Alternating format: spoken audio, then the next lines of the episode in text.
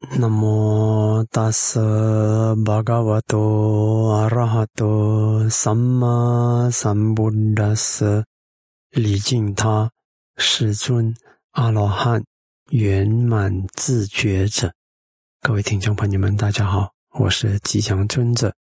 今天让我们再谈这个课题：忧郁症、忧郁、心的创伤，嗯，或者是这一类的心的苦。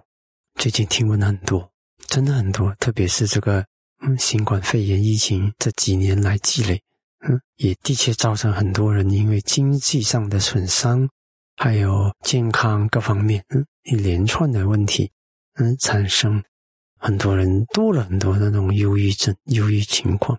但这忧郁呢，它基本上呢，根据我最近的一些讨论和探讨，有两大因素，一种是身体的，一种是心的。身体的有。嗯，最近呢也我也有弟子，嗯，他明明知道自杀是不好，啊，但是因为他血崩，然后呢，弄到弄到身体太缺血，然后睡眠睡不好，根本不能睡觉，所以后来真的，嗯，已经严重忧郁，后来真的承受不了，他就自杀了。嘿，这是非常可惜的。有些是因为他的心没有那个能力，心被身体拉倒，心还没有能力超越身体的苦。所以，当身体极度苦的时候，他心承受不了，他就会掉入极度的忧郁，到后来放弃生命。啊，这是一种。但这种情形呢，我们实在是应该是，让，身体要懂身体的方法去处理，要用对方法。嗯，这个是很重要的一点。那心呢？心呢？其实我们佛教所有的修行、所有的训练，都对我们的心是可以说是对有最深入的探讨的。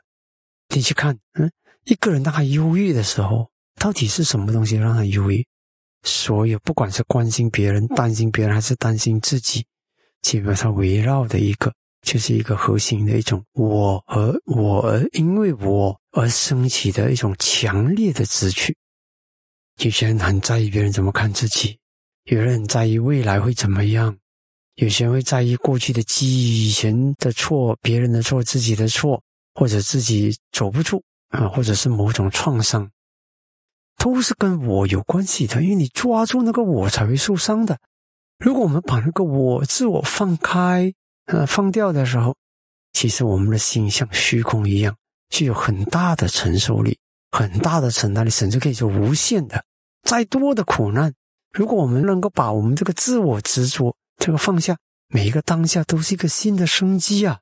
每一个当下都是很好的机会啊，都是累积新的善因、善法、善心的机会。为什么不把握当下？